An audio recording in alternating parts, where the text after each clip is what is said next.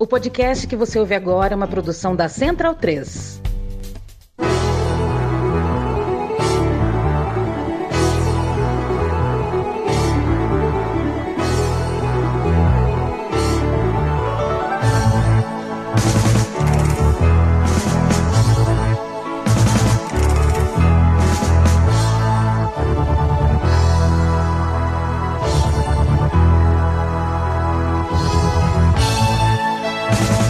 O amigo e amiga da Central 3 é bem-vindo e bem-vinda ao meu time de botão que começou com Rick Wakeman. Isso é uma música chamada Goal, uma música feita para a Copa de 1982, o que é diferente de ser a música oficial da Copa ou de ser o tema principal da Copa. É, a gente começa em 82, a gente desembarca desse trem em 1986 e a gente na próxima hora, hora e um pouquinho, fala bastante de futebol francês. Eu, Leandro Amin, muito prazer, obrigado pela companhia e o possesso Paulo Júnior. Dari Leandro e a mim, um abraço para quem acompanha meu time de botão. Vamos que vamos, falar de seleção francesa, um pouco tocados pela Copa do Mundo que se aproxima. Falo por mim, mas imagino que você também. Esquisito, né? O calendário, a Copa só lá no final do ano, mas no fim das contas, ano de Copa é diferente, dá vontade de revirar os arquivos de Copa do Mundo. A gente grava esse meu time de botão, então, no primeiro semestre de 2022, para audiência, né? Audiência daqui 10, 15, 20 anos. Primeiro semestre de 2022, como o Paulo bem disse, é atípico. A gente está numa véspera de Copa, mas é uma Copa que não é na hora da Copa, né? Acontece lá na frente, lá no fim de novembro. Mas hoje, primeiro semestre de 22, parece consenso que a França tem a grande seleção do mundo e a melhor reunião de jogadores do planeta. Tá aí Benzema Mbappé na nossa, na, no nosso imaginário aí, fazendo uma dupla de ataque na Copa do Mundo. Mas, claro, nem sempre foi assim. E, antes disso, por exemplo, para toda uma geração, é, e uma geração mais ou menos da minha idade aqui, né? Futebol e França é sinônimo de um buraco, né? Eu sou da década de 80, nasci na década de 80, e nos anos 90 a França falta na Copa do Mundo de 90, não vai para a Copa do Mundo de 94. É, fica um buraco, são edições anteriores, claro, a chegada da França como sede e campeã da Copa de 98, mas tem um buraco sim. Você sabia que na minha inocência ali, garotinho, eu dizia para minha mãe, a França levou a Copa pro país dela porque ela não consegue ir. Ela não consegue ir para a é. Copa, então ela levou a Copa para a França. Eu não entendia como uma seleção recebia a Copa em 98 sem ter ido para 90 ou 94. A gente vai contar a história da França anterior a tudo isso, a França entre 82 e 86, período de um futebol encantador, uma conquista de Eurocopa e dois quases em Copa do Mundo, duas frustrações em mundiais. Um período que coincide com o auge daquele que é para muitos o maior jogador francês de todos os tempos, Michel Platini. Em 82, ele troca o futebol de seu país, o Saint-Étienne, pela Juventus da Itália e talvez se a gente pegar o recorte desses quatro anos, talvez o Platini tenha sido o cara que mais jogou bola em todo o planeta. Ao redor do Platini tinha muita gente boa. A gente vai falar dessa turma francesa ali do meião dos anos 80 que fez bonito, ganhou euro e fez duas boas Copas do Mundo apesar da frustração no fim. No final de 1981, a França perdeu para a Bélgica e para a Irlanda no grupo das eliminatórias para a Copa do Mundo. Tava ali uh, na beira de não se classificar. Só tinha mais dois jogos para fazer, faria jogos por último contra a Holanda e contra o Chipre. Tinha que vencer os dois. O Chipre ia vencer, precisava ganhar da Holanda. Só que a Holanda era a atual vice-campeã do mundo de 78 e de 74, né? A Holanda era um time forte, também numa entre safra ali, mas um time bastante forte. E foi assim que aconteceu.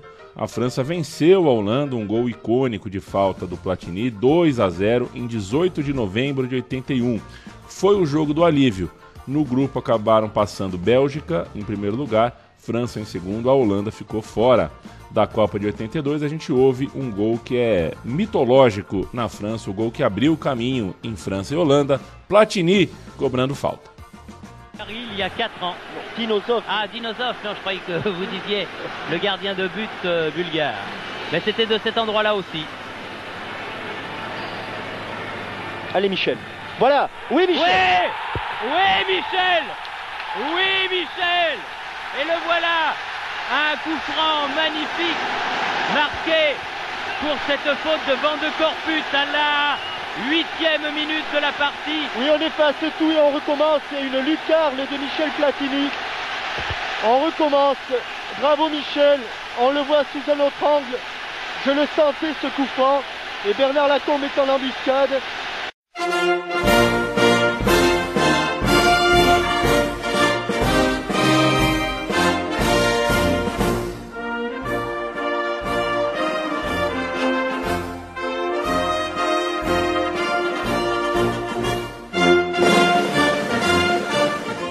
Tá aí, Platini, 26 anos, tinindo e trincando, vaga carimbada pra Copa. Você acha, Leandro, que o Platini é pouco falado por, por nossa geração? Esse, esse buraco que você citou aí da França não ter jogado as Copas e depois vem um time campeão mundial com o Zidane, não sei. Eu acho que dos grandões, assim, o Platini às vezes é é pouco lembrado é, tem por uma turma que não viu tanto ele jogar. Tem... Quer dizer, que não viu ele jogar, no meu caso. Tem um artigo é, que a gente encontrou, um artigo francês que a gente encontrou na pesquisa, que fala um pouco sobre a dominância dessa seleção da França ser similar à dominância da Holanda do Cruyff é, e da Argentina do Maradona, por exemplo. E de fato, se comparar com o Maradona e com o Cruyff, aqui no Brasil o Platini é menos falado. Isso é, isso é fato. 26 anos, portanto, Platini, um filho de italianos que fugiram da Segunda Guerra, outra origem em relação a outros ídolos locais, como Zidane, por exemplo, e também símbolo de um país multiétnico, uma marca da seleção da França desde sempre. A França foi um refúgio ali de espanhóis, de italianos que fugiram do fascismo, e a seleção também tinha atletas vindos da África, o Tigana, por exemplo, de ex-colônias francesas, cujas famílias foram à França trabalhar porque faltava mão de obra no pós-guerra, enfim, a história de sempre da seleção francesa, várias origens e caminhos das famílias que deram nos jogadores de futebol. A Copa de 1982 aconteceu na Espanha, terra dos pais, é, terra onde nasceu o Fernandes, que a gente vai falar sobre mais para frente, mas a terra dos pais, por exemplo, do Amorô, lateral francês que foi para aquela Copa só com 20 anos. Era um prodígio o Amorro.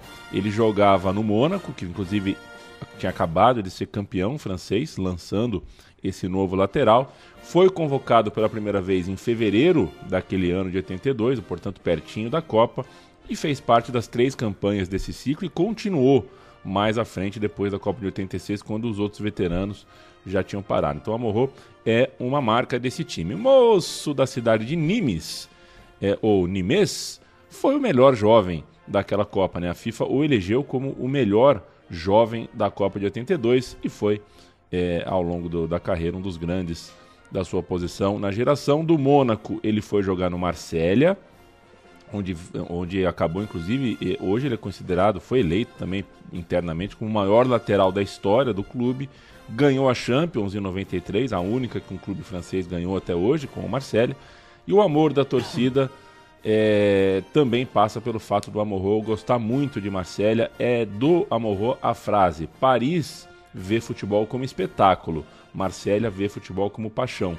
Essa frase mexe muito com o ego marselhês. Bonito, hein? Bonito, né? Bonito. Como é que é?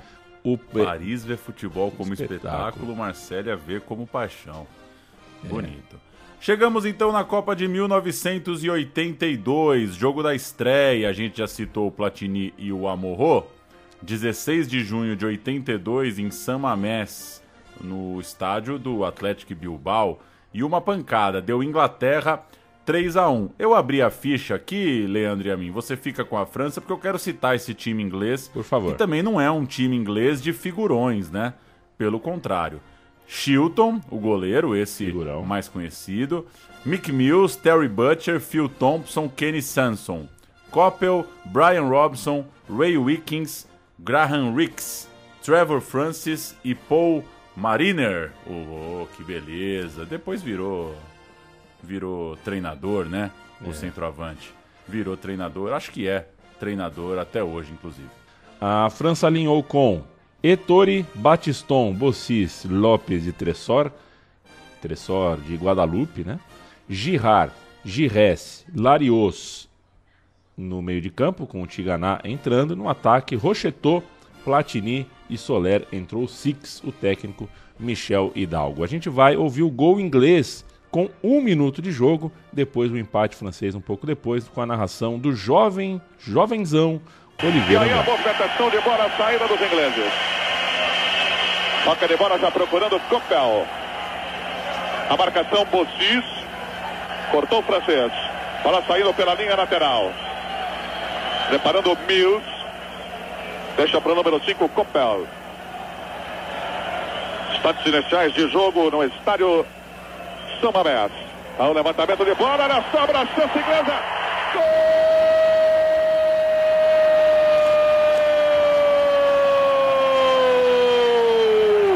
da Inglaterra.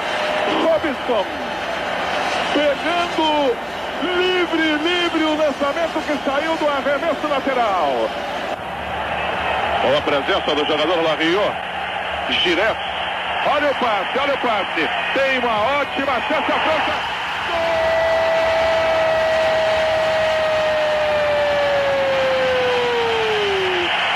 Soler é o nome dele. Número 20 na camisa francesa para o delírio da torcida aqui no Estádio Solomés em Bilbao. Coisas de seleção francesa, Paulo Júnior, que nesse aspecto é muito parecida com a brasileira, em estar quase sempre envolvida em alguns caos aleatórios. Essa estreia francesa contra a Inglaterra aconteceu diante de um buchicho nacional de tamanho federal mesmo. O meia Larios, que era muito bom de bola também, teria sido revelado como amante da esposa do Platini. É, e o Larios e o Platini eram, não eram só dupla criativa na seleção francesa, eles eram a dupla dinâmica, os donos do time do Saint-Étienne, que era o principal time do país na época. Eles se entendiam muito bem em campo. E a lenda diz que ao ser descoberto, né, a tudo ser revelado, o Platini, após essa estreia contra a Inglaterra, chegou no técnico e deu um ultimato. Falou: ou joga ele, ou saio eu. E o senhor Hidalgo é, acabou tendo que escolher, escolheu o Platini e o Larios fez as malas, colocou a roupa de passeio, saiu do hotel e se desligou da seleção francesa diante desse, desse burburinho imenso de que ele tinha ah, uma relação, co- ah, não é, não, foi uma relação duradoura com a esposa do Platini. Que coisa, hein? Ele sustentou ao longo da vida que saiu de livre espontânea vontade, não porque foi obrigado, mas saiu para não atrapalhar o grupo e que não foi exatamente então expulso, digamos, da delegação, do elenco. Já que ele estava ali pela Espanha, foi para Barcelona negociar uma venda, mas quando a Juventus fechou com o Platini, o Larios viu que poderia continuar no Saint-Étienne, o seu não mais amigo, estava de partida. Dias depois, ele acabou vendido para o Atlético. Dois anos depois, desculpa, dias depois não. Ele segue, portanto, no futebol francês e dois anos depois ele é vendido para o Atlético de Madrid, mas nunca jogou por lá. Uma lesão no joelho abreviou sua carreira ainda antes de ele estrear pelo Atlético. Teve uma carreira curta por conta do joelho, que não suportou. O Larios voltou para a seleção francesa para a disputa de terceiro lugar da Copa. É, chamaram o cara de volta porque o Platini não jogou, né? O, o trauma de Que ser coisa, é, hein? foi eliminado na semi, o Platini não jogou a disputa de terceiro lugar, chamaram o cara de volta realmente, ou jogava um ou jogava o outro. Na França, é comum ouvir sobre o que teria sido da semifinal daquela Copa e daquela Copa como um todo se Platini e Larios não tivessem brigado é, porque se entendiam muito bem. Mais que isso, há quem diga que o Larios era de nível muito similar é, ao, ao do Platini e ao de, dos principais jogadores do mundo, e esse evento é, né, esse caso todo foi decisivo para que o seu nome não fosse conhecido no resto do mundo. A gente fala muito de Tiganá, fala muito de Gires, né, do Platini nem se fala, mas de fato Larios é, é um nome que não não está no nosso radar. Enfim, a França seguiu para Valladolid e se recuperou daquela derrota na estreia para os ingleses. A seleção ganhou do Kuwait, dirigido por Parreira, 4 a 1 e empatou com a Tchecoslováquia, 1 a 1 empate esse sofrido aos 40 do segundo tempo e que se virasse o jogo, a França estava fora da Copa. Foi um susto, foi um sufoco ali no fim da fase de grupos, claro, mas no fim das contas o time francês passou, podia ter passado inclusive com mais, né, com mais força. Acabou que estava só 1 a 0 contra a Tchecoslováquia, o jogo ficou vivo até o final. E aí vem a segunda fase, aquele do triangular, aquele regulamento com triangular que só passa um time triangular que arrancou o Brasil, né, contra a Itália lá no jogo de Sarriá. A França caiu com Áustria e Irlanda do Norte. Bom. Tomada. Oi? Bom, né? Grupinho bom. Pô, grupaço, né? Áustria e Irlanda do Norte do lado francês. E acabou que a França virou favorita, né? Por conta do, do, do sorteio que deu no grupo, fazia com que a França ficasse muito favorita fez 1 a 0 na Áustria, um jogo equilibrado, só precisava do empate contra o time da Irlanda do Norte, fez 4 a 1 e foi para a semifinal assobiando, tranquilo, né? Foi, foi, foi de boa para o jogo, um jogo que também é, é, de certa forma, ficaria depois na memória como um jogo mitológico também para os franceses, algo parecido com o que aconteceu no Brasil, algo parecido com a forma com que o Brasil viu aquele Brasil-Itália, os franceses olhariam para esse França e Alemanha como uma ideia de que o futebol arte, de que o futebol mais bem jogado, mais bonito, não venceu, perdendo para um time competitivo, sim, mas mais, é, talvez mais duro, menos brilhante, pelo menos aos olhos de quem via a época. E vale lembrar que a Alemanha fez o tal jogo da vergonha contra a Áustria, né? Se a Alemanha faz 1 a 0 sobre a Áustria, passam os dois. E coincidentemente, esse jogo terminou 1 a 0, o que o que fica feio, né? Ficou, não ficou muito bonito não para para a Alemanha, ou seja, ela pendurava esse detalhezinho aí durante a Copa do Mundo de ter feito um jogo conveniente para as duas seleções europeias lá na primeira fase. Alemanha e França, a Batalha de Sevilha, a Alemanha com Schumacher, Briegel, Kautz, Forster e Bernd Forsters, Stielik, Dremier, o Félix Magatti, Breitner, Litbarski, monstro Litbarski, Fischer, o técnico Jupp Derval, entraram Rumenig e entrou bem o Rumenig e o Rubesch entrou também. A França jogou com Ettore, Amorro, Bossis, Ranvion e Tressor. Genghini, Platini, Gires, Tiganá, Rochetot, Six entraram Batiston, que saiu logo em seguida quase morto, e entrou Lopes no seu lugar. O técnico Michel Hidalgo. É, que puta jogo, né, Paulo Júnior? Uma noite de quinta-feira, muito calor em Sevilha, estava 33 graus de noite, você imagina. No tempo normal foi 1 a 1 na prorrogação 2 a 2 Pois é, por sugestão sua, eu acabo de assistir esse jogo, terminei 40 minutinhos antes da gente começar a gravação. E que jogaço! É impressionante o que joga o meio de campo da França, impressionante mesmo. Gires, Tiganá e Platini jogam uma barbaridade, os dois baixinhos. O Platini começa o jogo mais perto dos atacantes, mas à medida que o jogo vai caminhando, que o jogo vai se arrastando, ele passa a participar mais, vir buscar mais a bola. E os dois parceiros que ele tinha jogaram muita bola. O Gires e o Tiganá, os dois baixinhos, impressionante. No fim das contas, é, o, vou só passar aqui o relato do jogo, mas fazer esse registro de que, de fato, assistindo o jogo, a seleção francesa tem, tem uma leveza, né? tem um, um, um brilhantismo, tem um jogo mais técnico, mais vistoso. Não, claro que o time da Alemanha fosse ruim, a gente pode falar um pouco mais disso já já. Tempo normal 1 a 1. No último minuto, a seleção francesa ainda acerta o travessão alemão. O jogo vai para a prorrogação e a França volta muito, muito bem, faz dois gols em oito minutos E aí, ali você pensa, meu, abriu 3 a 1 na prorrogação, né? Jogando bem, mais inteira, os gols saem aos é isso, 92 e 98. Então, já um choque para a Alemanha, mas a Alemanha busca o empate daquele jeito que a Alemanha faz muito bem. O Rummenigge vai a campo, né? Tinha ficado no banco por causa de uma lesão no jogo anterior. Ele entra entre um gol e outro, entre o segundo e o terceiro gol da França. Ele vai a campo e aí ele faz o 3 a 2, participa do 3 a 3 já no segundo tempo da prorrogação e depois a Alemanha ganha nos pênaltis. Impressionante. Um jogo que tem quatro gols na prorrogação, não dá para ser um jogo ruim. Com tudo que a França jogou e também com as boas espetadas da Alemanha, porque a Alemanha chegou bem em alguns momentos também.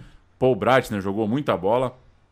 O jogo não, não surpreende que tenha sido 3 a 3 viu? Podia ter sido 4 a 4 5 a 5 Muito, muito bom o jogo em Sevilha. O Carlos Valadares, narrador, vai contar aqui pra gente os quatro gols da prorrogação. Vale porque é ambiente puro esse jogo em Sevilha. Vamos ouvir o Carlos Valadares. Trezor se movimenta, lançamento pra ele.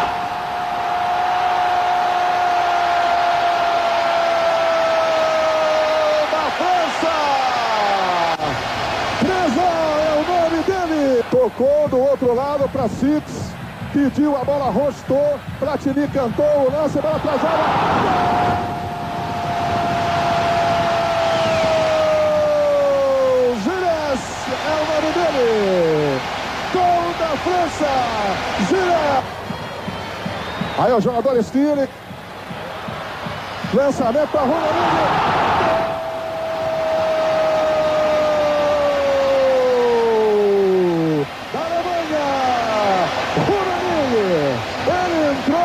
salvar a Alemanha e marca este gol, que pode ser o alento, que pode ser a grande recuperação da Alemanha nessa prorrogação.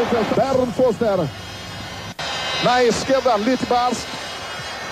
Sai o levantamento, cruzamento fechado para Rubens, pintou o gol. Fischer! Fischer é o nome dele. Veja o cruzamento, Fischer de meia bicicleta marca um golaço aqui em Sevilha.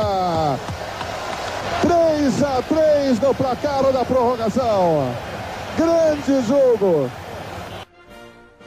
Jogaço, Pauleta. É, eu me recordo, eu assisti esse jogo alguns anos atrás, então na minha cabeça você assistiu há 40 minutos atrás, está muito mais fresco para você. Mas é isso, assina embaixo que jogos o, o complemento ali é uma coisa meio iniestística por parte do Gires. O Tiganá, nem sei dizer quem parece, porque é um meia, mas é como se fosse um ponta jogando no, no meio de campo, né? Porque... Ele é o falso ponta que se falava antigamente é. no, no, futebol de várzea, que é, o, é, é tipo um camisa 8, mas que no fim das contas corre para as pontas, né? Isso. Então, um jogador muito agressivo, mas eu, tá na, fica na minha cabeça o quanto o Litbarski, do lado da Alemanha, é tudo que a gente não pensa sobre a Alemanha, não né? ponta meio Euler da vida, assim, é... Exato. Impressionante como vai para dentro todas, como é acionado o tempo inteiro, como consegue sempre dominar a bola, gira, vai na direção da marcação. Muito bom o Litbarski. Não até ver esse jogo eu não sabia que ele era tão bom de bola. A França, então, uh, vamos para os pênaltis, né? 3 a 3 vamos para os pênaltis. A França ainda pega o primeiro pênalti. É, quem desperdiça primeiro é a Alemanha. Então, de novo, a França tem aquela sensação de que a classificação está na mão. Mas a França desperdiçou em seguida, teve uh, mais uma chance jogada fora. Embora ela pode e deve reclamar, né? Porque o Schumacher estava ali no campo defendendo o pênalti, o Schumacher tinha que estar tá expulso de campo. A sua falta no Batiston é talvez a mais violenta da história das Copas do Mundo. É, mas não dá para reclamar naquela hora ali, né? Disputa em pênalti num jogo desse tinha que enfiar a bola e Schumacher dentro do gol. Sobre a falta do Schumacher no Batiston, é, vale lembrar que o jogador francês quebrou três costelas, a mandíbula, quebrou dois dentes, teve uma pequena lesão, pequena, não né? tem pequena lesão vertebral, teve uma lesão vertebral e passou seis meses sem jogar. Seis meses sem jogar. Seja como for, nas cobranças alternadas, o Schumacher pegou um pênalti do Bossis, estava acabada a Copa para a França na cobrança seguinte, porque a Alemanha converteu o seu, e a imagem do Schumacher mastigando um chiclete entrou para a história do futebol francês, tal qual, sei lá, mais ou menos como uh, Thierry Henry comemorando em 2006, ou pior, para a gente brasileiro. Foi um Gigia, foi uma espécie de Gigia uh, para o francês, é. o Schumacher mascando e chiclete. tem um detalhe, não é que o jogo estava guerreado, não, né? O, o, lance ele é ele é um pouco isolado. Claro que o jogo tá, tá firme, tá tenso. É uma semifinal de Copa do Mundo, mas não, não é que, que, que alguém tinha pegado antes, que foi para descontar. É um lance meio isolado, né? E que eu acho que a França sente um pouco ali. O Batiston entrou no minuto 50, 5 do segundo tempo. Ele tá jogando meio de volante, né? Na frente da zaga ali, mas tem uma característica mais defensiva, era defensor, o Batiston. E a França acha uma bola para ele entrando nos meios dos zagueiros que podia se tornar. É, podia ser um, um lugar ali para a França crescer no jogo. Só que ele entra aos 5 do segundo tempo e a pancada do Schumacher é aos 15 do segundo tempo. Então você perde uma substituição com 10 minutos, né? É. Aí entrou o Christian Lopes, mas claro que não é isso que fez a, a França perder, mas queimou uma substituição ali, né? Muito cedo, enquanto a Alemanha nem tinha mexido ainda. A Alemanha foi mexer suas duas vezes mais à frente. Então acho que a. É, não só pela expulsão, mas porque podia ter sido uma mudança interessante ali que acabou não rolando. Para a gente fechar esse jogo, um áudio em francês, mas dá para entender o que os franceses estão falando. É um material da Federação Francesa de Futebol contando sobre o lance do Schumacher. FFF. A FFF. O Schumacher uh, chega junto no Batiston e a seleção francesa perde o seu jogador. 60e minute, Batiston est parfaitement lancé par une ouverture lumineuse de Michel Platini et mauvais souvenir.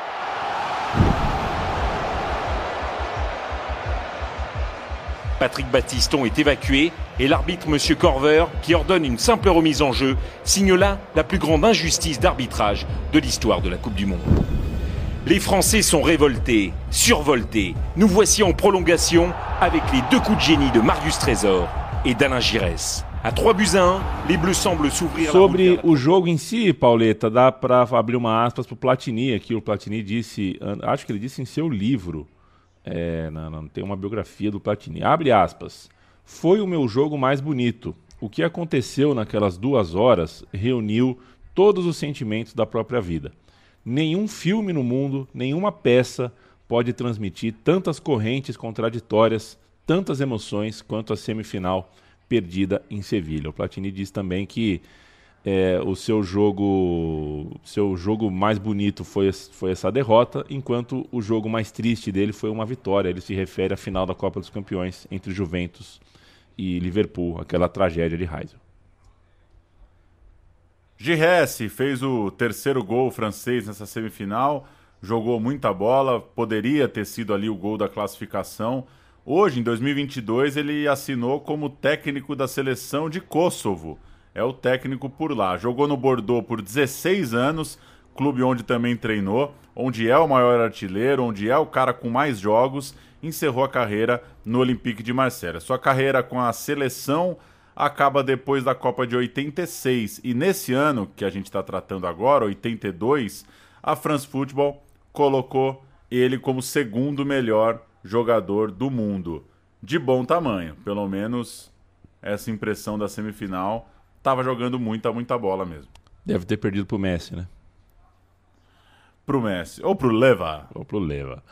Uma lembrança icônica para a gente fechar aqui a Copa de 82 é que o Giresse é o autor do gol anulado contra o Kuwait, né? A gente acabou de falar em Valladolid, o jogo foi 4 a 1 mas o, quando o duelo estava 3 a 1 o Giresse fez o quarto gol, mas aí aquela cena nonsense e infame da Copa do Mundo, uh, do Sheik do Kuwait, o irmão do Emir, o dono do Kuwait, que desceu das tribunas, entrou em campo, trocou uma ideia com o juiz e convenceu o danado a anular o gol. Vamos ouvir a descida do Sheik. Opposant, Alguém apitou lá atrás da barra. Nós ouvimos daqui. Então o time está se recusando a julgar. Eles pediram lá para cima autorização ao Sheik. O Sheik se mostrou indiferente. E o time do Kuwait está aí. É um fato inédito da Copa do Mundo. O Sheik manda o time sair de campo e chama a responsabilidade.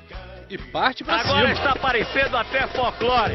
Foi necessário o Sheik descer e aí está ele sendo vaiado pelos franceses, mas aplaudidos pelos do Kuwait.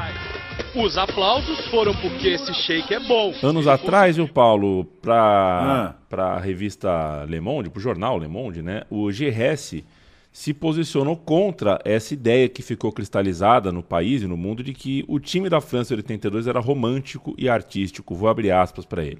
O fato da gente jogar bem, da gente estar focado em um jogo de criação e inteligência, é romantismo? Performance hoje é sinônimo de comprometimento, intensidade e violência. Após a famosa derrota de Sevilha em 82, fomos, no entanto, campeões europeus em 84. Se bem entendi, o romance existe quando você perde, mas não quando você ganha, mesmo com os mesmos times, com os mesmos jogadores e o mesmo time. Em 1982 eu era romântico, em 84 não era mais. De fato, é uma pensata sobre como a gente uh, trata times que Pois a gente é. gostaria que vencessem, mas não venceram. Sendo que tava 3 a 1 numa prorrogação, né? Pois não, é. não foi pro romantismo que não ganhou É. aquele jogo. Mas é uma boa hora então pra gente pular para 84, Paulo Júnior. Sobe a música da Euro de 84.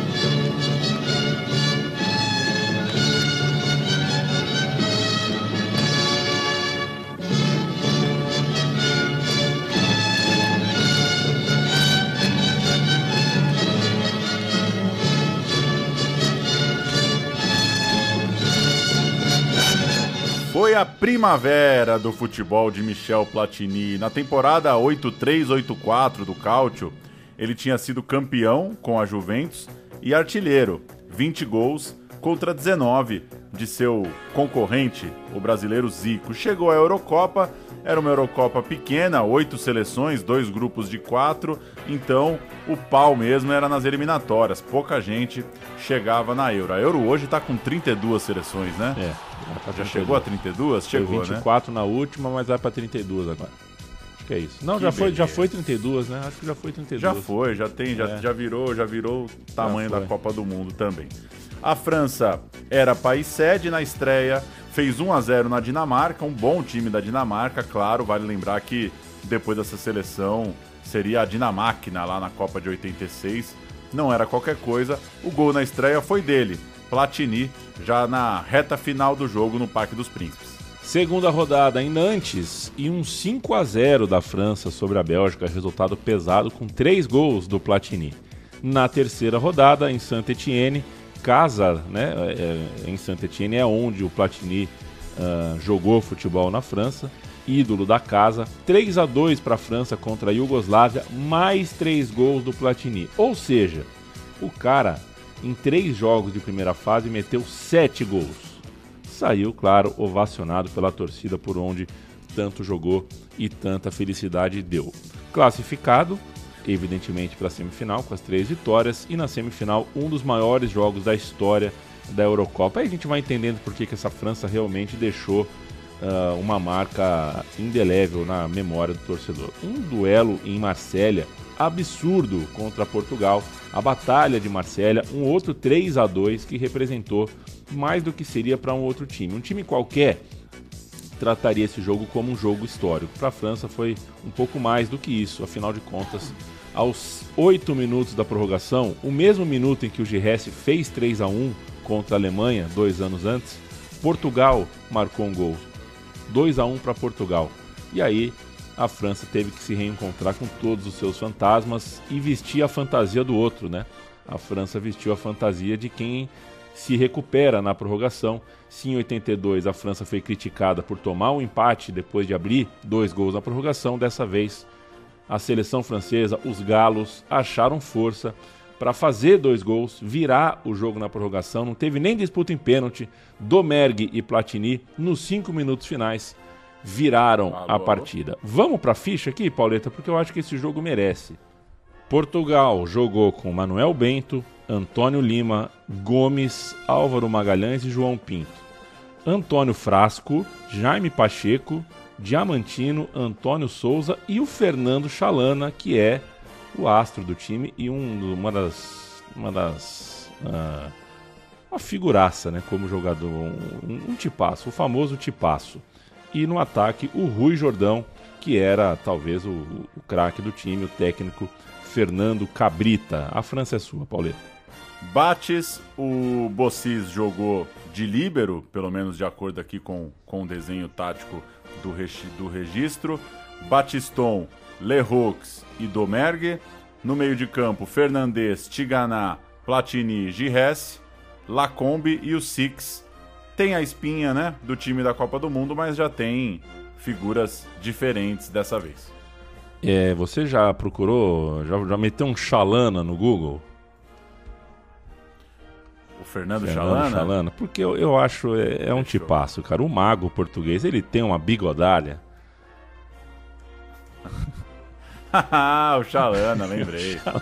Lembrei. Pô, podia fazer o meu time de botão que Chalana só pro Felipe Portes fazer o desenho desse cara aqui. Pô, que coisa maravilhosa. Ficou sempre conhecido pelas suas parecenças físicas com a personagem de banda desenhada Asterix, sendo então chamado de Chalanix. É o Chalanix. Monstro. Chalanaço, mas o Chalanaço perdeu. A gente vai ver os três gols da prorrogação. O Rui Jordão faz para Portugal, cala Marcélia, mas aí vem a virada no fim.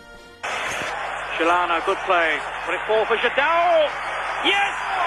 Jadal has scored, number two. Oh, this is quite amazing.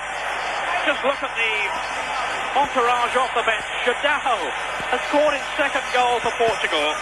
And quite amazingly, they lead France here by two goals to one. Jadao beaten by Platini. Hugo Six. Bento's there. Platini and the whistle's gone. Now two goals. I put Portugal in front. Platini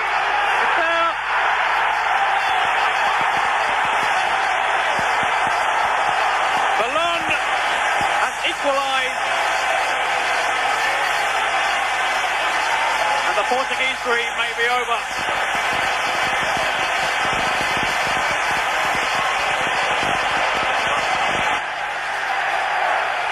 Fernandez. Bento lost it. How did he survive there? Can he pull it back? Platini. It's 3-2. Massini has done it. Oh, just look at the elation there. Platini, the hero of front, has done it again. You have to feel for Portugal. Platini Tá aí a França passou por Portugal, Paulo Júnior, e que passada maravilhosa, deve ter sido uma noite de exorsão de fantasmas. E já que estamos na, na pegada de fazer ficha, vamos para a final. França contra Espanha. Jogou a França com Bates, Batiston, Leroux, Bossis e Demergue. Essa é a, a linha de zaga. O meio de campo é o meio de campo que a gente vai falar mais detalhadamente daqui para frente. O quadrado mágico. Fernandes, Gires, Tiganá, Platini. Puta que eu pariu esse meio de campo. No ataque, Beloni e Lacombe, o técnico Michel Hidalgo, em sua última partida pela seleção. A Espanha, no Espanha dos anos 80, a Espanha que não tinha título mundial, coisa nenhuma, a França também não, mas enfim, a Espanha de Arconada Urquianga, Urquiaga, desculpa, Salva, Galego e Camacho, Julio Alberto, Senhor, Victor e Francisco, Santilhana e Francisco José Carrasco, técnico Miguel Munhoz. 27 de junho de 1984, minha mãe gravidaça, hein? Minha mãe com barrigão. Primeiro tempo de muita butinada, um jogo acima da média uh, na, na, no nível de, de, de, pancada e acabou 0 a 0 O segundo tempo até continuou violento, mas aí já muda de figura. porque com a França na frente, já a botina já era de interesse de só um time. Né? Aos 13 minutos do segundo tempo, Platini, batendo falta, marcou seu nono gol em cinco jogos na Eurocopa. É, bateu, não foi diferente da falta que ele bateu contra a Holanda, né? Porque dessa vez ele bateu normal. Foi um puta frango do goleirão do Arconada. E aí, em casa, com a vantagem, depois de passar tudo que a França passou na semi, não teve como a vitória escapar. A França ainda ampliou no finalzinho o gol do Bruno Belloni, que era jogador do Mônaco, e bateu o campeão. França campeã da Eurocopa. Vamos ouvir o gol do Platini, que abriu o caminho na final. Sur la combe, là c'est le coup franc idéal pour Michel Platini, donc en possession du ballon au départ de l'action. Oh, moi j'ai l'impression qu'il tombe tout seul, hein, la combe, qui joue bien le coup, c'est tout, et qu'il n'y avait pas faute. Pas sur ce ralenti, en tout cas, je ne vois pas comment il a pu euh, être poussé. Platini veut à tout prix le ballon, il l'a dans les mains. C'est exactement, dans la même, par ouais. même partie de terrain, le coup franc contre les Pays-Bas. Voilà, il qui avait libéré cette équipe de France, qui jouait bien, mais qui cherchait tout de même, qui avait des pouces. Des bah, on va faire, on va faire, on va se faire, on va le regarder, et puis on est prêt et après on parlera et on voilà. voilà, coup franc. Alors, on rappelle simplement contre les Pays-Bas, il avait tiré à la gauche d'Aconada, là-bas dans le coin, là où précisément va se placer le gardien espagnol. On va bien voir. Là, c'est pas difficile, il n'y avait pas beaucoup d'espace. Et il l'a mis au même endroit. Ouais, but Oh, France terrible d'Arconada Et but de Michel Platini qui l'a mis au même endroit qu'il l'a mis dans le gardien qui a échappé le ballon. Oui, c'est extraordinaire alors que Platini allait tranquillement regagner son poste. Arconada a commis une erreur que je qualifierais de monumentale. Il s'est saisi du ballon et c'est en retombant qu'il a laissé échapper, comme on va pouvoir le voir sur ce ralenti, Tá aí, França campeã europeia, dentro de casa, espantando os demônios daquela derrota em Sevilha dois anos antes e aperfeiçoando o que seria conhecido como quadrado mágico. Platini, Fernandes, de Rest Ganá. Era o meio-campo do time e o Fernandes, o último a chegar, ele substitui o, o Genghini, que é o titular em 82, falaria mais à frente sobre o que era esse time, o que era esse quarteto no meio-campo. Abre aspas para ele. Tornou-se mágico porque era complementar. Eu era o sentinela, que fica no lugar e se encarrega de recuperar a bola, diminuindo a velocidade dos ataques adversários. Tiganá se projetava à frente com sua capacidade de driblar. Ele tinha mais liberdade para atacar. O Giresse, com sua técnica, sua inteligência e a sua morfologia particular, tinha que organizar o jogo, e o Michel Platini era talento, um líder, um líder de homens. Fecha aspas para o Fernandes contando por que deu tão certo. De fato, é, parece meio cascata, né? O jeito que ele diz que foi mágico porque se complementava, mas a hora que você vê os quatro jogando é uma combinação e tanto, né? É, são estilos que se completam. Como deu certo? Como jogaram bem juntos. Um detalhe dessa final, Paulo, entre França e Portugal, é que a 15 minutos do fim, o Batiston, aquele mesmo que se quebrou todo em 82, ele fingiu uma lesão. Ele fingiu uma lesão porque é, ele queria que o Amorro, o lateral craque do time, é, não o craque do time, né? O lateral craque, é, havia sido expulso na primeira rodada, né? No jogo, Porto, no jogo França e Dinamarca, depois do gol francês no fim do jogo, ele tomou uma falta e revidou com uma cabeçada. Ele levantou putaço, deu uma cabeçada no cara e acabou sendo suspenso por três jogos. Então, ele só estava disponível na final. O técnico Hidalgo deixou ele no banco, né? não, não voltou com ele de titular para a final. É, mas, nas palavras do Batiston, o Amorro merecia pisar em campo, merecia fazer parte de uma final. Um gesto muito bonito, né? Poxa vida, coisa de amigo um, mesmo. Um puta louco também, né? Um puta louco, muito arriscado. Até porque, Paulo, aos 40 do segundo tempo, a França teve um jogador expulso. E a França terminou com um a menos. E se a Espanha empata, né? Como é que ia ficar a cabeça do Baston? Provavelmente ele ia sustentar a lesão, né? Ele nunca ia contar pra gente que fez isso de caso pensado. Patrick Lemon Uau. é autor de um livro chamado Carré Magique? Como Deve é que se fala isso, isso né? Deve ser isso, Carré Magique. É, sei lá. Conta a história dos quatro juntos entre 82 e 86, Mas um detalhe interessante, o livro é generoso. Ele fala desse quadrado encantador, marcante campeão europeu, mas conta cinco histórias, porque ele traz o Genghini, ele traz o cara que era titular à época da Copa de 82, que entra nesse jogo, é, tá ainda no grupo da Euro, mas vira reserva, claro. E é bonito, o autor traz o jogador que perdeu espaço nessa era do quadrado mágico. Platini, Fernandes, Gires, Tiganá jogaram juntos a primeira vez em fevereiro de 83, 3 a 0 para cima de Portugal.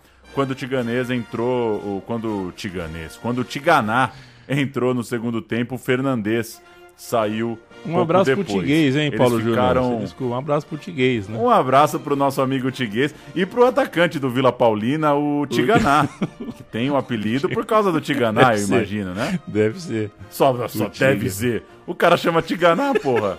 só pode ser. There's only one. Tiganá. E aí eles ficaram 12 minutos juntos. Teve um, um momentinho ali, formação do time, claro. Em fevereiro de 84, já no ano da Euro, eles voltaram a jogar juntos na seleção, pertinho da competição. Essas coisas de Copa, né? Às vezes a gente fica olhando para um time, pensa que, nossa, uma história foi feita com esse quarteto no meio de campo tal. E nem tanto, eles foram jogar juntos para valer ali já em cima da Euro. Depois da Euro de 84, aí sim teve um momento um pouco mais, né? Uma sequência um pouquinho maior. Juntos eles ganharam 14 vezes em 18 jogos, só uma derrota. Só a derrota que tira a França da Copa de 86 e acaba com a geração. Aí eu falo, né, Leandro e a mim, pra que que serve o meu time de botão, né? Se um dia aquele teu amigo mala no bar assim falar, pô, Pe- Pelé e Garrincha nunca perderam um jogo juntos. Aí você já pode falar que Fernandes, Gires, Tiganá e Platini só perderam um. Só perderam um jogo que tira a França da Copa. E é pra lá que a gente vai, né, Pauleta? Vamos pra Copa de 86, não sem antes fazer um sobe-som com o tema da Copa. Um tema meio chinfrim, mas tema da Copa.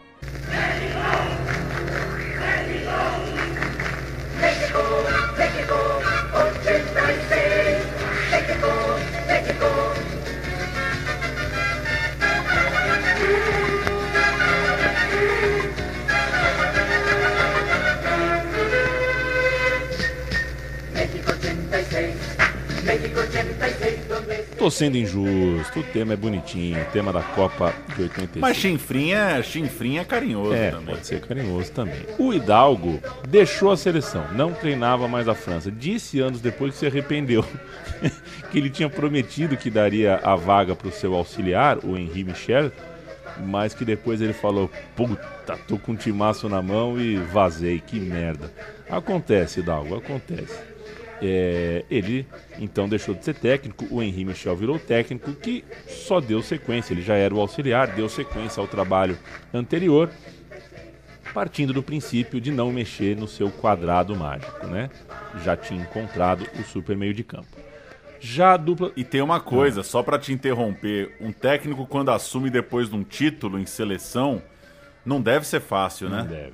Porque não dá pra você mudar tudo.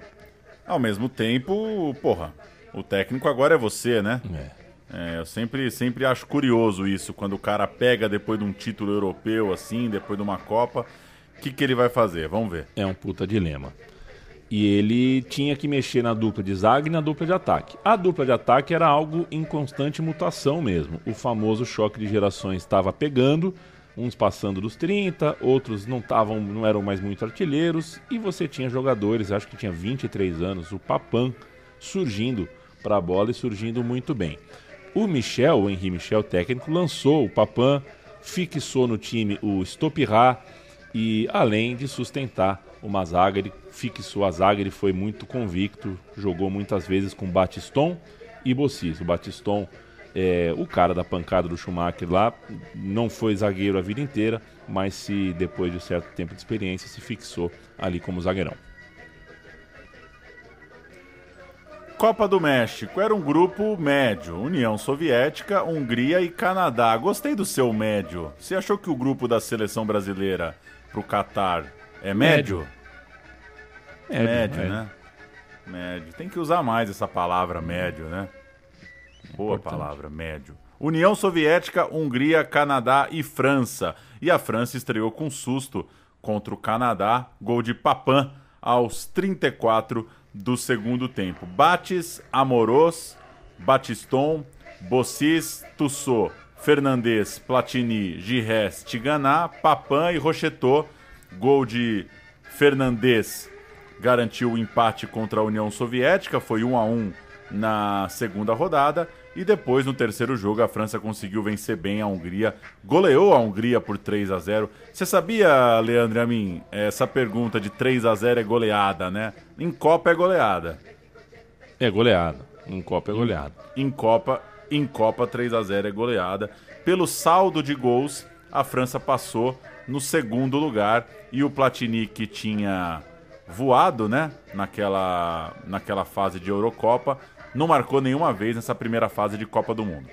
Em parte porque o Platini jogou a Copa do Mundo lesionado, né? Ele tava com muita dor no tendão de Aquiles, estava tomando infiltração. Dói, hein? Dói pra cacete. Você sabe bem. Você sabe, eu sei mais ou menos. Eu tive meus probleminha ali também, tive problema mais no ligamento do tornozelo, mas puta que pariu. É, problema, problema. Eu tava tomando infiltração, tudo mais e tinha que jogar, né? O cara tinha que jogar. Mais ou menos como acontecia com o Zico no Brasil na mesma Copa, né? O Zico em 86, o cara tem que estar na Copa e tem que entrar em campo.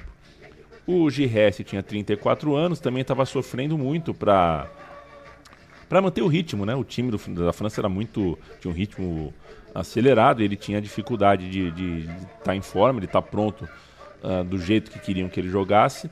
E era uma Copa não só com muito calor, né? O México, um país muito quente, mas alguns jogos tinha altitude também.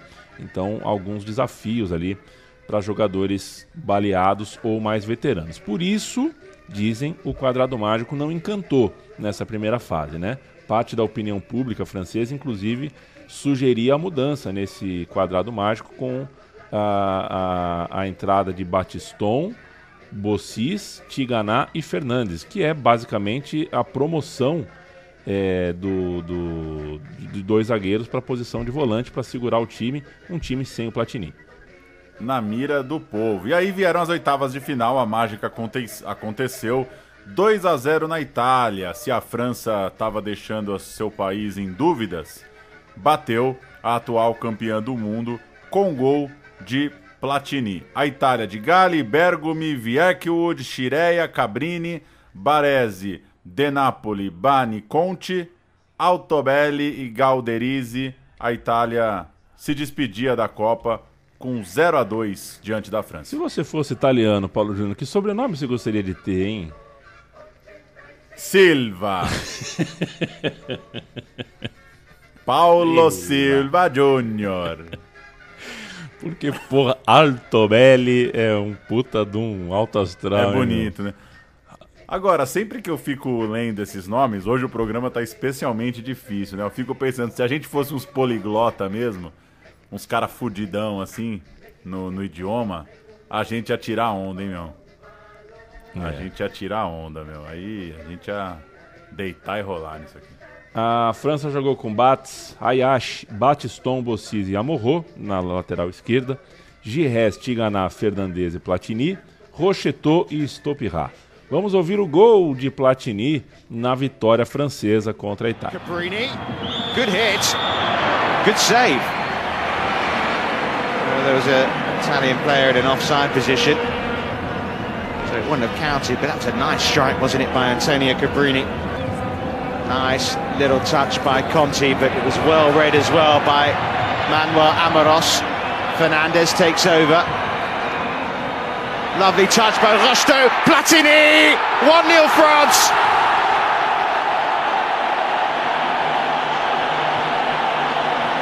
They cut Italy open. The European champions. Lovely little ball with a flick of his boot by Dominic Rosto. And Michel Platini doesn't miss these opportunities. The European Footballer of the Year clipped it over.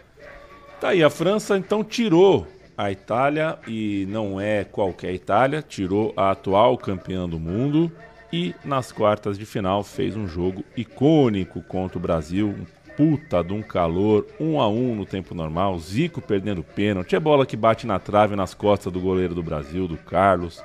É, muita coisa acontecendo nesse jogo, uma falta absurda em cima do Platini feita pelo Carlos, né, que era para cartão vermelho ali, é, e uma narrativa pré-jogo muito forte. Né? Brasil e França era o jogo ideal para a Copa de 82, era o jogo que todos queriam em 82, mas estava acontecendo quatro anos depois, em 86, já sem o mesmo encanto de quatro anos antes. As duas seleções pareciam Uh, não, pareciam que não estavam a 100%, né? E não estavam mesmo, nenhuma nem outra. O próprio Casagrande conta na biografia dele, né? Que ele estava muito longe de 100% na Copa é, e continuou jogando.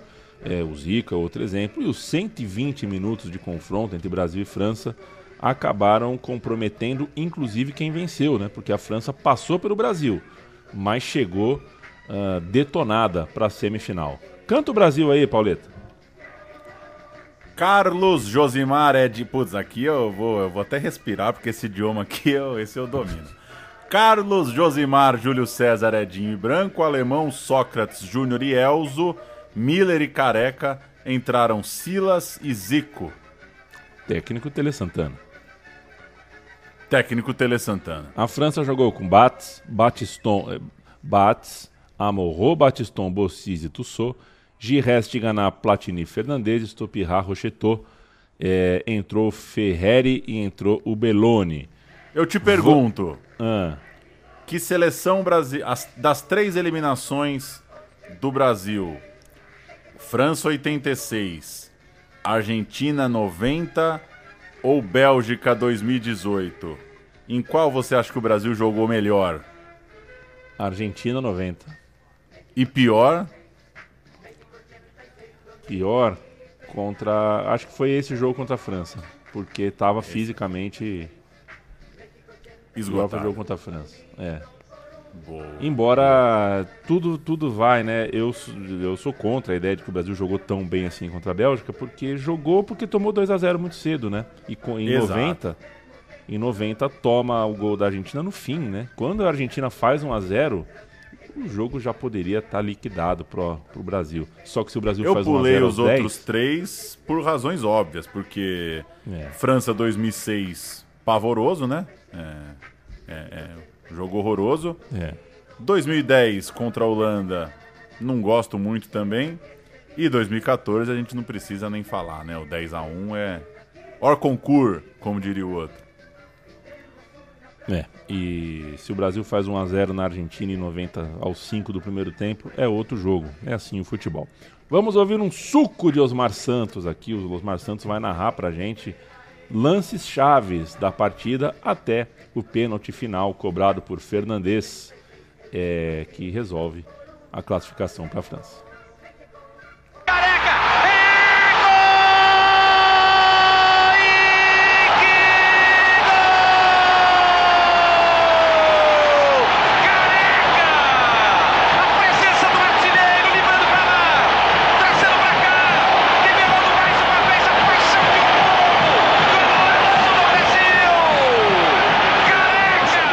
Direita. Bateu, pintou o gol, fechou Platini. Gol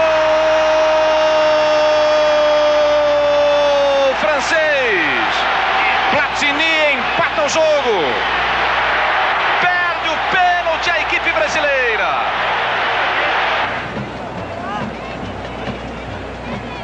Sócrates, atenção, autorizado. Começando a cobrança. Betts defendeu. Na cobrança, Stopirá para o time da França. Autorizado.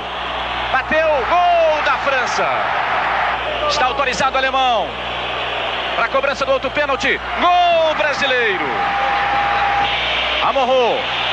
Bateu. Quase Carlos defendeu. É gol da França. Vai Zico para a bola. Gol brasileiro. Delome, a torcida grita Brasil. Delome na bola. Bateu, bola bateu no Carlos entrou. Bateu na trave. Quarto pênalti para o Brasil. Branco vai para a bola. É gol brasileiro. Gol de Branco. Platini autorizado. Para fora! Para fora! Júlio César, autorizado. Júlio César, errou! Na trave! Perdeu o gol! Esperanças depositadas com o goleiro Carlos. Jogadores de mãos dadas no time do Brasil. Bateu o gol da França! Está classificado o time francês! Fora a equipe brasileira! E a bola escolheu a França. Não adianta perguntar por quê. Ela é encantadora, feminina, é mulher, livre, caprichosa e não presta conta de seus atos para ninguém. Não adianta perguntar por quê. E no fim, aí um recorte, né, Paulo? Um áudio do Luciano, Luciano Vanucci. Tá escrito Luciano Vanucci, tô maluco. Fernando Vanucci, é, que, enfim, Fernando Vanucci tinha essa. Né, na Copa de 86 ele estava voando e ele era o cara da Globo que tinha liberdade para fazer os discursos do Bial, né, digamos assim. Só que era o Vanucci. Ele era ele o Fred Desimpedidos em 86. É, e o poeta também, né? A Globo era meio rígida com as coisas. E mas... o Alex Escobar também. para cada Léo Batista que dava o servição, renda do jogo, público tudo mais, tinha um Fernando Vanucci para dar uma brincadeira, chama cabeçada de chulapa. Então, é, esse textinho no fim aí, narrado pelo Vanucci, era a marca registrada do cara. Veio a semifinal, Paulo Júnior. Semifinal contra a Alemanha de novo chance da revanche.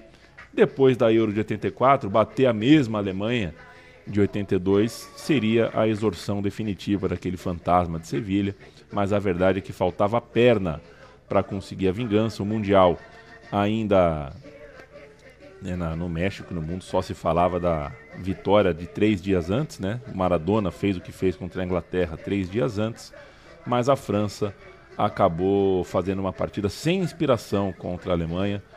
É, é um frango do Bates aos 10 minutos que coloca a Alemanha na frente e a França não consegue empatar. No segundo tempo dá para notar um nervosismo. Você vê que o time da França é bonitinho, viu, Paulo? Esse jogo foi o jogo que eu assisti anteontem, né, pra gente fazer o roteiro aqui. É, o time da França no segundo tempo você percebe que tem as conexões, quer dizer, a bola cai pro ponta, entra quatro, cinco caras dentro da área, tem uma coisa, a movimentação do time você percebe que funciona mas o time está irritado. Além de cansado, o Platini se mexe pouco, principalmente no segundo tempo. O Tinganá, você percebe que está tentando fazer o que sempre fez, mas está encaixotado.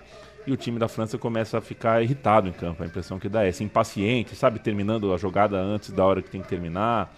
Na hora que tem que dar um penúltimo ou um último passe, chuta pro gol. E aí chuta quando não chuta na hora que tem que chutar. Foi um time que tomou muita decisão errada, um pouco pela impaciência. Canta a França aí pra mim, Pauleta. França de Bats, Ayaché, Batiston, Bossis, Amorro, Tiganá, Gires, Platini, Fernandes, Stopihai, Belon, time do Henri Michel. Entrou, entraram dois, duas triviaças, né? Ah, boas, Pô, boas. entrou o Ver, Vercruz, eu nunca ouvi falar do Vercruz, cara. E o Schwereb. É, e entrou o Schwereb também, dois caras que. Pô, semifinal de Copa, cara. Entraram... Entrou o Philippe Vercourset, jogador campeão pelo Olympique de Marseille, jogava no Bordeaux. É, tava, jogou no LAN até 86, foi pro Bordeaux, 86, 87, depois foi campeão no Olympique de Marseille. E Daniel Chureb, Chure, Chure, né? vai ser difícil. Ele jogou no Lyon, jogou no PSG, jogou no, no Montpellier, no Marseille, tava lá também, foi campeão olímpico em 84. Tem isso também. A França nesse, nesse bolo aí ganha a Olimpíada de 84. A Alemanha jogou com Schumacher e sua indefectível camisa amarela. Breme, autor do gol de falta, piruzão do Bates. Forster, Jacobs e Brigel, Eder, tava, deve ter um sobrenome alemão, Lothar Matthäus, Félix Magá e Rolf. Alofs e Rumenig, depois Rudi Foller, o autor do segundo gol, um puta golaço, por sinal, chapelando o goleiro. Técnico Franz Beckenbauer, muito figurão no time, né? Do Beckenbauer ao Voller, passando por Rumenig, Magat, Matheus, Schumacher, Bremen, um puta time da Alemanha também, Pauleta. Chances foram criadas, ainda teve um gol anulado por impedimento. O Schumacher sempre muito bem quando foi exigido. E no finalzinho, um tudo ou nada ali da seleção da França, contra-ataque e gol do Voller, 2 a 0 Tava, o primeiro gol sai cedo, né? O primeiro gol sai aos 9, o segundo sai já nos 45 do segundo tempo. Todo mundo estava falando de um duelo Maradona e Platini na final. Eram os dois maiores jogadores do mundo naqueles dias, mas o grande jogo do imaginário do planeta em torno de uma Copa do Mundo, de novo, não aconteceu. Teve um França e Argentina, três meses antes da Copa, num amistoso, vencido pela França. 2 a 0 um jogo sem Platini. Ou seja, dava jogo, daria jogo, né? Daria uma boa final França e Argentina, como era a expectativa de muitos em torno da grande fase que vivia principalmente o Platini. Você já fez o México, Paulo Júnior? Não fiz o México. Não, né? Tá, e acho que nem vou fazer, né? Acho que nem vou fazer. Infelizmente, é. eu, eu tô ando com uma sensação, não quero ser catastrófico aqui, que estamos ficando velho, né, cara? Estamos ficando velho. É, mas... mas beleza. Se der tempo, eu Copa, vou. Copa de 26 tá aí, né? Vamos ver se o sorteio Copa de põe o 26 Brasil. tá aí. Pois é, pois é. É, tu- tudo bem que vai ser, vai ter um jogo no México, vai ter um segundo tempo no Canadá e o resto é tudo nos Estados Unidos, né? Mas E a gincana de desempate vai ser num estúdio em Los Angeles. é na Warner Brothers Pictures. Puta, vai essa Copa de 26 vai ter holograma pra cacete, vai ser uma doideira, hein?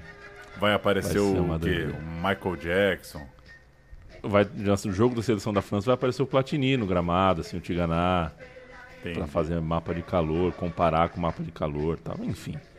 Olha, Paulo, a França perdeu a Copa de 86 e aí veio uma ressaca brava, né? Perdeu 82, mas continuou de cabeça erguida, tanto que montou o time a partir dali para ganhar a Euro. Depois de 86, a ressaca foi brava. A transição do time do Platini para o time do Papan e também do Cantona, que estrearia na seleção em 87, foi péssima. A seleção ficou fora da Euro de 88, ficou fora das Copas de 90 e de 94.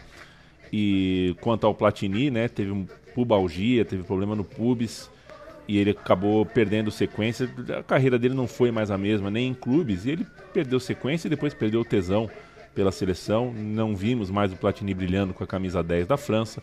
Seus companheiros também foram pouco a pouco por causa da idade, né? O resto já tinha aí 35, 36, foram se afastando das convocações e o time perdeu o elan sofreu duras derrotas em eliminatória de Copa, jogos que você não pode perder e perdeu, e acabou ficando fora das coisas. E por isso a gente, quando vê a Copa de 90, a Copa de 94 e não vê a França, é por causa disso, uma entre-safra ah, feita ah, de um jeito ruim.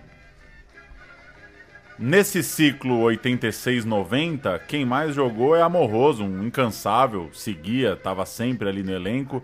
Tiganá jogou só cinco vezes, Platini três, Fernandes 11, Gires nenhuma vez. Era uma nova França, Bates no gol, Boli na zaga, Papan no ataque e já começava a surgir uma galera que a gente já iria conhecer melhor nos anos 90. Deschamps, Desali, Cantona, é uma, uma turma que pegou essa entre-safra porque só teve chance de jogar a Copa do Mundo lá em 98, pro Cantona ficou longe, né? O Cantona talvez é a figura símbolo desse ato, né? É, mas põe o cara, né, Paulo? Pra chamar o Dugarry. Pois é, a Copa em casa, né, meu? É, leva o cara, meu. Leva o cara. Tudo bem, levou o Henry também, tá de parabéns, ficou certinho. Levou o menino, mas. Tinha, tinha, tinha um outro atacante que nem me vem agora à cabeça que não. não- não- não- Leva o Cantoná, pô, não interessa, leva o Cantoná. O Luiz Fernandes, franco espanhol, virou treinador. Chegou a treinar o Paris Saint-Germain, treinou o Atlético de Bilbao, treinou o Sevilha e, por último, em 2016, treinou a seleção de Guiné. O goleiro Bates virou treinador de goleiro histórico no Lyon, quase duas décadas ah, chutando bola para os goleiros do Lyon. O Tiganá virou empresário, ele tem uma vinícola, Paulo Júnior, é, 50 mil garrafas por ano é o que ele produz. Tiganá ou Pirlo? Tiganá pela vinícola, mas é muito 50 mil garrafas por ano, eu não tenho ideia se é uma Ah, vinícola. Só pode ser muito. No dia 50 mil é sempre muito. É. 50 mil garrafas não cabe aqui. Quer dizer, cabe, né? Cabe num apartamento 50 mil garrafas, eu não tenho ideia aqui que é 50 mil garrafas. Porra, 50 Mas mil é garrafa pra cacete, né? Não Pra tomamos cacete. 50 mil garrafas de nada na vida, De né? Se somar água, coca, cerveja, leite, vinho, não deu, né? Não, Não tá deu, louco. não 50 sei. mil garrafas é, é muita coisa. E com todo respeito ao Pirlo, né? Não sei quantas mil garrafas a vinícola do Pirlo vende, mas. É, Toco. O Toco te Platini, enganar também. O Platini virou presidente, né? Virou presidente da UEFA, um presidente corrupto da UEFA. Inclusive, esse que fim levou, a gente sabe muito bem. O Esse aí já passou muito mais de 50 mil garrafas pela mesa dele lá na UEFA. É, com certeza. O, o Tressor, que é de Guadalupe, dedicou 50 anos ao futebol e se aposentou em 2020 como supervisor auxiliar técnico né, do Batiston, o icônico Batiston, que quebrou dente, costela, vértebra. Ele é um ídolo do Bordeaux, foi técnico do Bordeaux, depois diretor. É, fizemos então aqui um, um rápido que fim levou. É, e tem gente como. é, lá como cá, né, Pauleta? Gente que virou comentarista de TV, gente que virou cronista em jornal. É absolutamente normal, já que é uma geração que ficou. ficou. tá entranhada no, no imaginário coletivo do futebol francês. Estamos conversados ou não estamos? Ah. Estamos conversados. Quanto você mede de altura? Não sei, mas é aparentemente 1,90 e poucos. 90 e poucos? É, acho que até 1,91, 92. Não, você assim. não tem tudo isso, não. Você não Pô, tem mais eu acho que eu 90, tenho- não. É. É, cara, não que eu, tem, eu lembro de ter me. Eu me medi no exército, portanto, com 17 para 18 anos, eu tinha 1,88. Mas o exército faz tudo daquele jeito, né? Ninguém mediu Ah. bonitinho, né? O exército é aquela coisa. Não, é aí. porque o nosso querido Alain Jean Gires Ah. tem 1,63, cara. É uma Iniestinha, né? Cara, é muito pequeno, 1,63. É do tamanho do Iniesta? Não é possível. Deixa eu ver o Iniesta. Não, o Iniesta é maior. O É maior. Iniesta 171, pô. O Iniesta é grande perto dele. Cara, 163 é muito pouco. É Metade muito é o Marcelinho pouco. Carioca, talvez. Ó, o Edilson Capetinha 168. Marcelinho Carioca. Marcelinho Carioca 168. Romário. Romário Vai- 167. Vai sobrar o Mara- parar, né? Maradona Vou- 165. Não, agora eu fui longe. Hendrick do Palmeiras, 173. É 10 centímetros menor que o Hendrick. Maradona, É, Maradona é 165? 165. É 2 centímetros abaixo do Maradona. É, pequeno, hein? É e bom pequeno. de bola. É pe- muito bom de bola. Pauleta, ficamos assim. O meu time de botão vai embora, volta daqui a pouquinho com mais uma edição. A gente. E eu vou aproveitar é, para anunciar uma coisa aqui inédita no programa. Anuncie. O time que ganhar a Copa, a seleção que ganhar a Copa em dezembro, abre o meu time de botão do ano que vem. Vamos abrir uma sessão. O que ganhar a Copa vai ganhar um botão. Perfeito. Ganhou a Copa, Perfeito. ganha um botão. Tá bom. É, é- é a nossa. É a nossa singela homenagem aos campeões. É, tá bom, tô dentro. Tô dentro dessa. E a gente sempre faz a lembrança de que você tem em apoia.se barra Central 3 uma forma de financiar a produção independente da casa, do estúdio, que há 10 anos tá no ar. Valeu demais. Um abraço para quem segue meu time de botão. Voltamos em breve. Vamos que vamos.